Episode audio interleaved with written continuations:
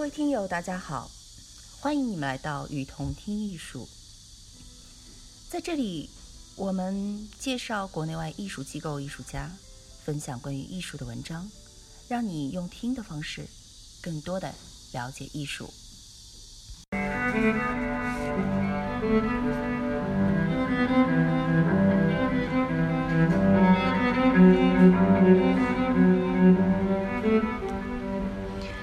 有人说，当代艺术最大的特点就是玩花样。说好听一点，叫做创新，叫做与时俱进。最近，当代艺术又在玩一种新的花样。借古代石涛的一句话，古称之为“借古开今”，只是此今非彼今。今天的当代艺术要开的。是美国模式至今。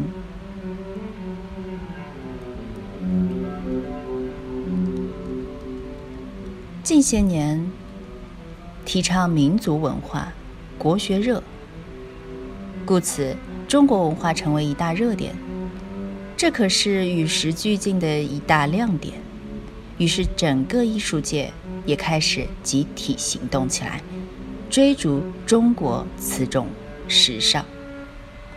但是文化热本来是研究文化的热，如国学热是指很多国人在专心的研究中国文化。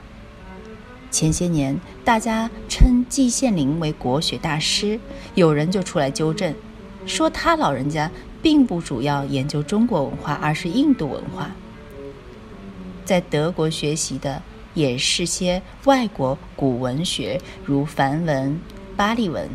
吐火罗文等等，因此不该叫做国学大师。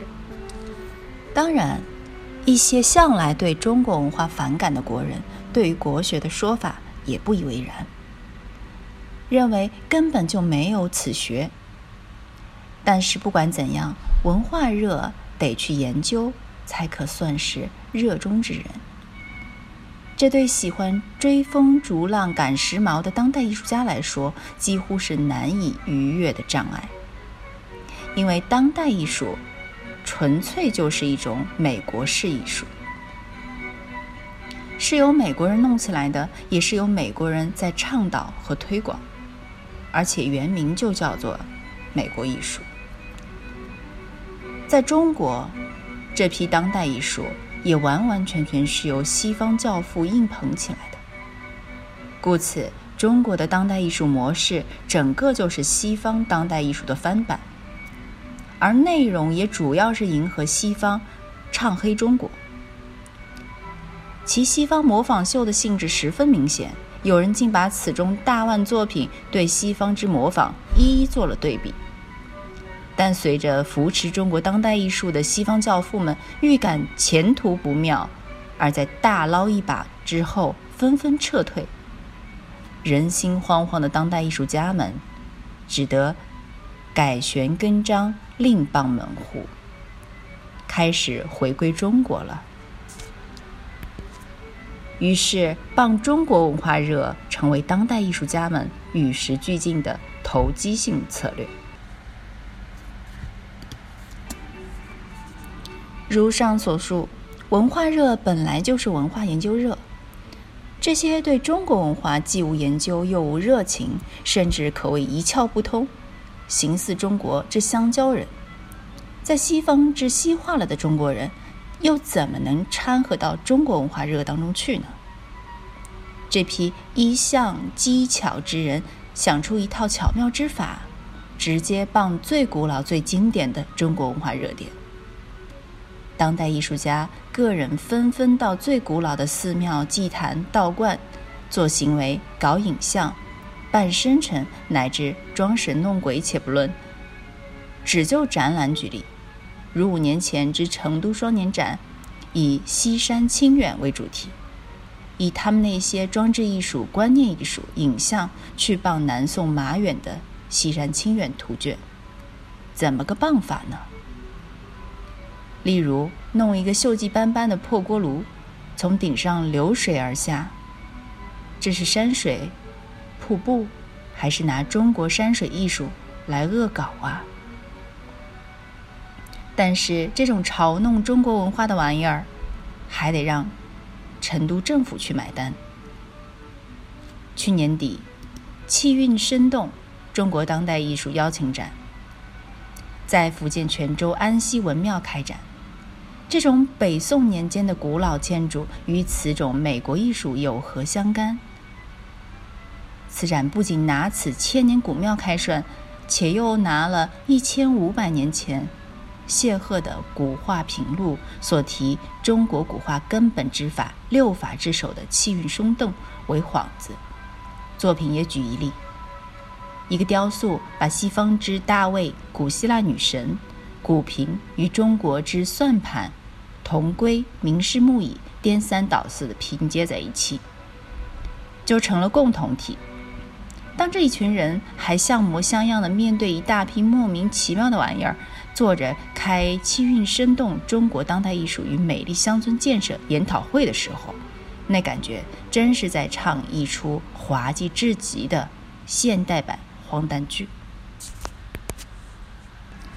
我绝对相信。这些当代艺术演员们不仅嘲笑主席台正襟危坐为展览出现的当地土豪，那才怪。最近，当代艺术家们又盯上了著名的水乡乌镇古镇，这次干脆直接把当代艺术的老外同行搬了出来，号称有十一位世界的当代艺术大牛，可谓牛气逼人，作品也是装置、影像、雕塑，还有声音。一举一例，一个用薄膜和胶带编织成的裸体女人，从头发到脚尖皆是五颜六色、花花绿绿。这与宁静的江南水乡是个什么关系？该展叫做“乌托邦”，易托邦，乌镇国际当代艺术邀请展。报道的题目叫做“使一位世界级当代大牛和这个江南小镇颤抖起来”。这大红大绿的裸体洋女人，可真是要把宁静的江南水乡折腾成神经病了。当然，最牛的还不是折腾乌镇，能把中国古典艺术的皇冠敦煌艺术也弄来当代一番，那才真是高大上。于是今年一月，有人在北京天安门边清代皇家太庙里，把敦煌艺术也当代了一把。这当然就比在福建安溪的文庙牛得无法比拟。但当那些光怪陆离的影像、花花绿绿的剪纸、卡通式的山石、五彩之花喷涌的木门，把人带到如同迪士尼欢快热闹的场景，或者电子游戏般快乐氛围之中的东西，与神圣、庄严。静穆的敦煌石窟艺术相比较时，就不只是荒诞滑稽，而且有戏耍轻辱的感觉了。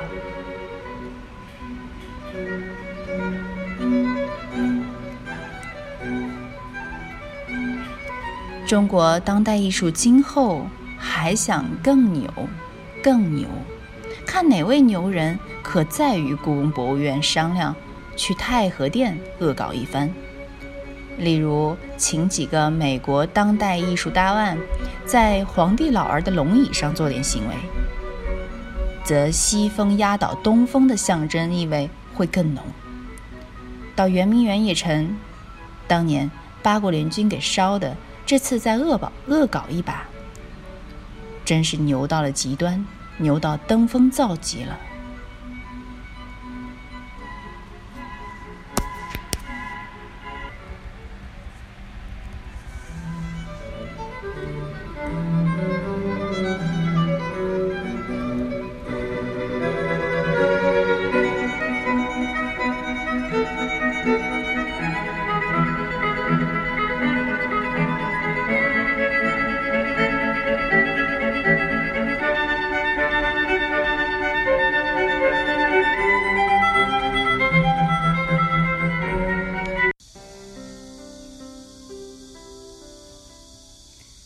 感谢您的收听，欢迎大家多提宝贵意见。并且来我们与同听艺术同名的微信和微博留言哦。